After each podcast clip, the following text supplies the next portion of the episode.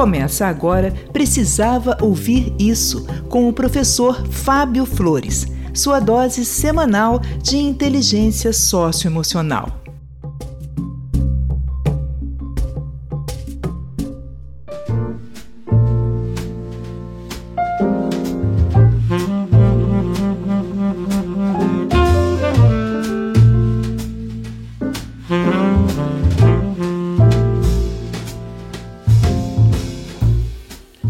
Olá, eu sou o professor Fábio Flores e esse é o podcast Precisava Ouvir Isso. E hoje eu venho aqui contar uma história sobre abandono afetivo e eu presenciei essa história dentro de sala de aula. Eu não sei se você sabe, mas depois de 23 anos afastado das salas de aula do ensino fundamental, eu decidi voltar. Eu decidi voltar para reaprender a ensinar, para conhecer a realidade dos professores e também a realidade dos alunos nesse contexto de século 21. E por que, que eu estou voltando? E, e, eu vou te contar essa história breve para chegar na história do abandono afetivo, tá bom? Ouve que aqui rapidinho essa história para dar uma contextualizada e eu já entro na questão que eu falei para você de abandono afetivo. E, e essa história de abandono afetivo pode estar acontecendo dentro da sua casa também e pode causar consequências gravíssimas para a educação e para a saúde mental e emocional do seu filho. Então presta bastante atenção. Mas deixa eu contextualizar aqui para você. Olha, um dos mais recorrentes trabalhos que eu faço é falar sobre inteligência emocional para professores, né? E eu senti que para falar com ainda mais verdade ia ser importante eu voltar para a sala de aula de uma escola pública para poder sentir na pele e na alma as emoções e as pressões que os professores sentem e que às vezes até sofrem, né? E eu fui aprovado no concurso público para dar aula de geografia, mas quis o destino que a diretora me oferecesse apenas uma turma de geografia e todas as outras de uma matéria chamada Projeto de Vida. E, essencialmente, a matéria Projeto de Vida, ela tem como objetivo encorajar os alunos a sonhar e a realizar um projeto de felicidade um projeto de vida feliz. E eu penso que projeto de vida feliz começa hoje. Começa por se perceber como uma vida que tem valor e merece cuidado. E logo na segunda aula, eu trabalhei com eles uma atividade que pedia que eles avaliassem 10 áreas da vida deles. E em cada uma dessas áreas, eles iam atribuir notas de 1 a 10. E foi justamente a avaliação da família que mais me impressionou. Eu pedi que eles dessem uma nota de 1 a 10 para o sentimento que eles tinham em relação à família, do quanto eles se sentiam amados, acolhidos e respeitados pelas pessoas da família que moravam na mesma casa que eles. Quase a metade dos alunos atribuiu uma nota igual ou menor que 5. Assustador, né? E quando eu via que algum aluno marcava nota igual ou abaixo de 3, eu tomava liberdade para ir lá conversar, né? saber por que eles estavam atribuindo nota tão baixa, né? E teve um momento que um aluno me disse: Professor, eu estou marcando 6 mas a minha vontade é marcar dois. Mas se meu pai ver essa atividade e ver a nota 2, ele vai me bater mais forte ainda. Então eu vou colocar 6. Foi muito difícil ouvir essa fala de uma criança de 12 anos. Outra aluna disse o seguinte: Professor, eu posso dar nota zero? E eu disse que não, que era para marcar entre 1 e 10. Mas ela insistiu ela queria dar nota zero para a família. Daí eu ponderei com ela, falando que quem tem ao menos uma casa, um lugar para dormir, para comer, para viver, essa pessoa estava numa situação que era pelo menos um. Que nota zero seria para quem não tem família, para quem mora na rua, para quem não tem contato com os familiares, para quem às vezes tem até contato com familiares, mas sofre muitas violências domésticas. E aí ela respondeu: então, eu vou dar nota 1, porque você não me deixou dar nota 0. Foram muitas queixas, muitas queixas em relação à maneira como eles sentem o relacionamento familiar. E eu fiquei pensando no quanto faz falta uma família acolhedora durante a adolescência. O quanto o amor familiar pode ajudar a estruturar o sentimento de autoestima, de amor próprio, de esperança e de autoconfiança. É justamente na família que a gente cria a nossa primeira representação da vida adulta. A maneira como o pai trata a mãe vai ser em grande medida a maneira como essa criança vai imaginar que é o relacionamento de um casal. As atitudes do pai em relação à mãe e da mãe em relação ao pai vão ensinar pelo exemplo a maneira como essa criança vai entender o amor, como ela vai tratar o seu par romântico na vida adulta. Tudo aquilo que um pai ou uma mãe dizem para um filho podem ajudar a moldar o caráter. Mas o exemplo vai deixar muito mais marcas do que as palavras vai influenciar bem mais o jeito de ser, de agir, de reagir e pensar ao longo da vida dessa criança, desse adolescente. Os pais podem fazer quantos discursos quiserem sobre a importância do respeito, sobre a importância do respeito nas relações, mas se em casa eles se tratam aos gritos, se tratam com indiferença, com palavreado de baixo calão, com ironias, com ameaças, todo o discurso sobre respeito cai por terra e fica na mente deles e no coração o registro do desrespeito como maneira de atacar ou se defender na vida. A gente ensina respeito respeitando. A gente ensina a amar amando. Quem se sente verdadeiramente amado ou amada em casa passa a não aceitar menos do que merece passa a não aceitar menos do que precisa quando o assunto é amor. Quando a gente é adolescente, o sentimento mais comum que habita em nós é o sentimento de inadequação. A gente se sente inadequado e, de certa forma, a gente até tem razão para se sentir assim. O nosso corpo está em mudança, a voz está mudando, os pelos estão se espalhando pelo corpo, a nossa altura vai crescendo e esticando o nosso corpo e deixando ele meio estranho. A gente não é criança, mas também não é adulto.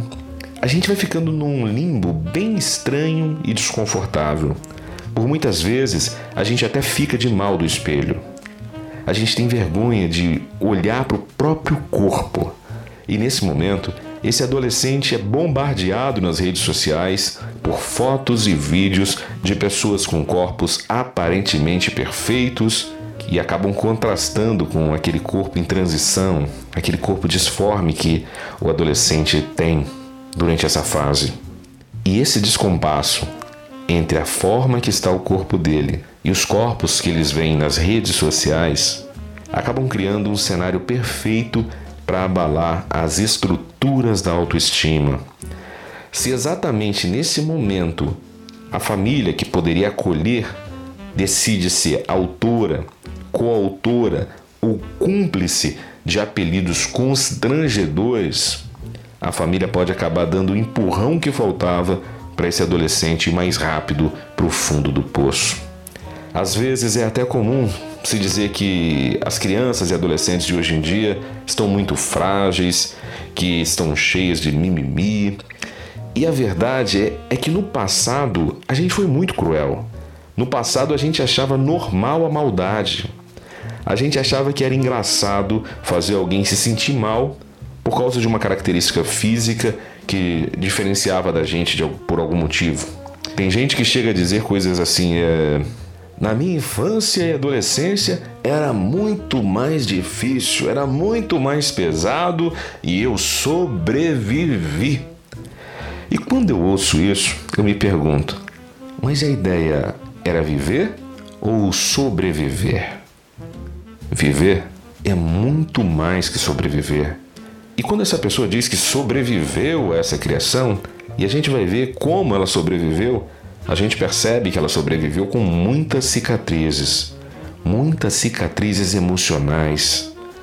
A caixinha de remédios da casa dessa pessoa tá lá, cheia de Rivotril, Donarém, Fluoxetina, Frontal e tantas outras tentativas de curar as marcas da infância que ela sobreviveu.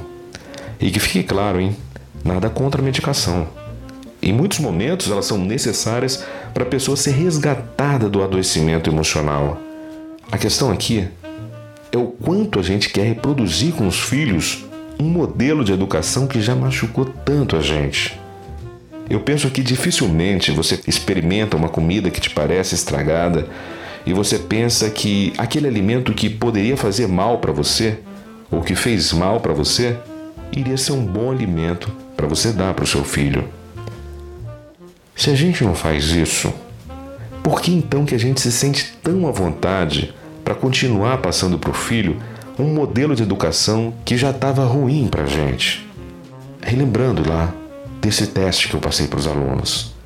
Se quase a metade desses alunos deram notas menor que 5 para o sentimento, para o sentimento deles em relação a acolhimento, respeito e amor da família, isso é um sintoma grave que chama a gente a pensar onde a gente pode ser melhor nesse processo. Eu penso que esses alunos, eles estão dizendo nessa avaliação que eles se sentem como estranhos no ninho. Eles não estão pedindo presentes, eles estão pedindo presença. Eles querem sentir que são especiais para os pais. Alguns deles nem se sentem notados em casa. Teve uma aluna que disse que tem raiva do celular da mãe. Tem raiva da relação que a mãe tem com o celular. Que a mãe é muito mais divertida no Instagram que dentro de casa. Que ela fala bom dia lá nos grupos de WhatsApp e nunca deseja um bom dia para a própria filha. Teve aluno que me disse que o pai gosta mais do Flamengo do que dele. E quando eu ouvi isso, eu perguntei, né? Eu perguntei, por que, que você acha isso? E o aluno me surpreendeu dizendo o seguinte: Professor, na verdade ele até chamou de tio, né? Ele falou: Tio, na tela inicial do celular do meu pai tem uma foto do Gabigol. Eu acho que meu pai nem tem foto minha no celular dele. Você está percebendo o quanto essas crianças e esses adolescentes estão sendo criados em uma situação do mais pleno abandono afetivo? Como eles vão desenvolver uma autoestima saudável se eles não se veem como pessoas que merecem amor e atenção. O convite que eu te trago nesse episódio é o de permitir que o seu filho sinta o amor que existe em você. Às vezes, a correria do dia a dia faz a gente embrutecer, perder a paciência, ficar cansado, ficar desanimado e às vezes até descontar em casa o mal-estar que as pessoas na rua fizeram a gente passar.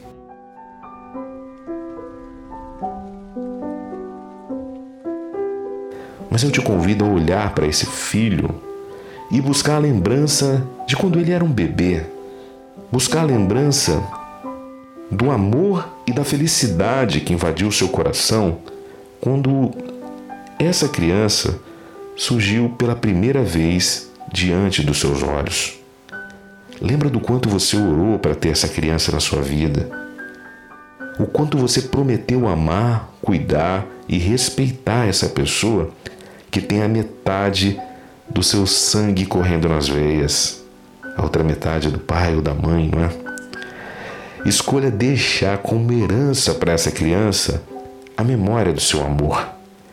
Escolha se fazer presente na vida de quem precisa tanto do seu exemplo, da sua palavra, do seu cuidado e do seu amor. Escolha todos os dias daqui em diante ter ao menos uma atitude que possa permitir que essa criança ou adolescente se sinta amada e respeitada. Assuma como desafio mesmo, ao menos uma vez por dia, essa criança, esse adolescente precisa se sentir amado e respeitado. E aí vai algumas ideias para você. Resgate o hábito de fazer refeições juntos na mesa. Se não der para fazer todo dia, ao menos no domingo, Reúne a família na mesa, todo mundo sem celular, para que vocês possam se alimentar da comida e das boas e divertidas conversas. Elogie seu filho quando perceber algo verdadeiramente elogiável nele ou no comportamento dele. O elogio pode reforçar bons comportamentos. Às vezes, a gente passa muito tempo apontando os erros e nunca diz para o filho aquilo que ele já é bom naquilo que ele já é bom. Escolha falar em tons mais suaves. A chuva ela ajuda muito mais no desenvolvimento de uma planta do que os trovões. Pensa nisso. Escolha boas palavras, bom tom de voz para conversar. Escolha fazer da sua casa um lugar de paz, de descanso e inspiração. Escolha dizer que ama. Se você ainda não se sente à vontade para dizer eu te amo, faça seu filho, sua filha sentir esse mesmo amor usando outras palavras, como por exemplo, Deus te abençoe. Quando chegar em casa, me manda mensagem para eu saber que você chegou bem. Como foram suas aulas hoje? Você é muito especial para mim.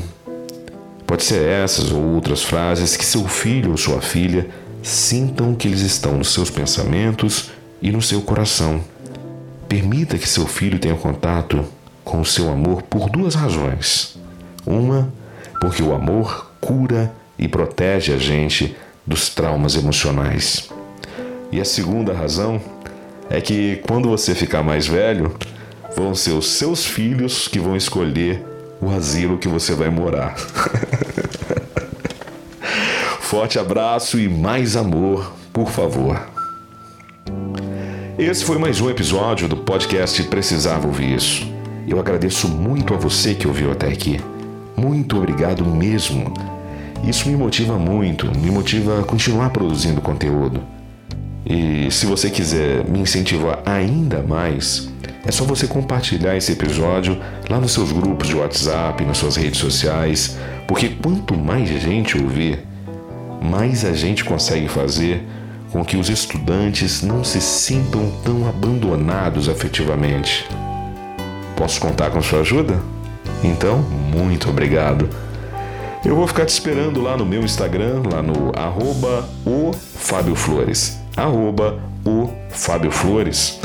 Vai ser uma alegria ter você por lá também. Eu fico por aqui e te aguardo num próximo episódio.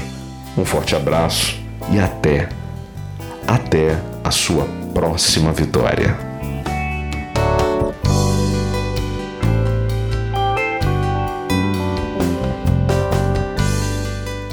E aí, você precisava ouvir isso?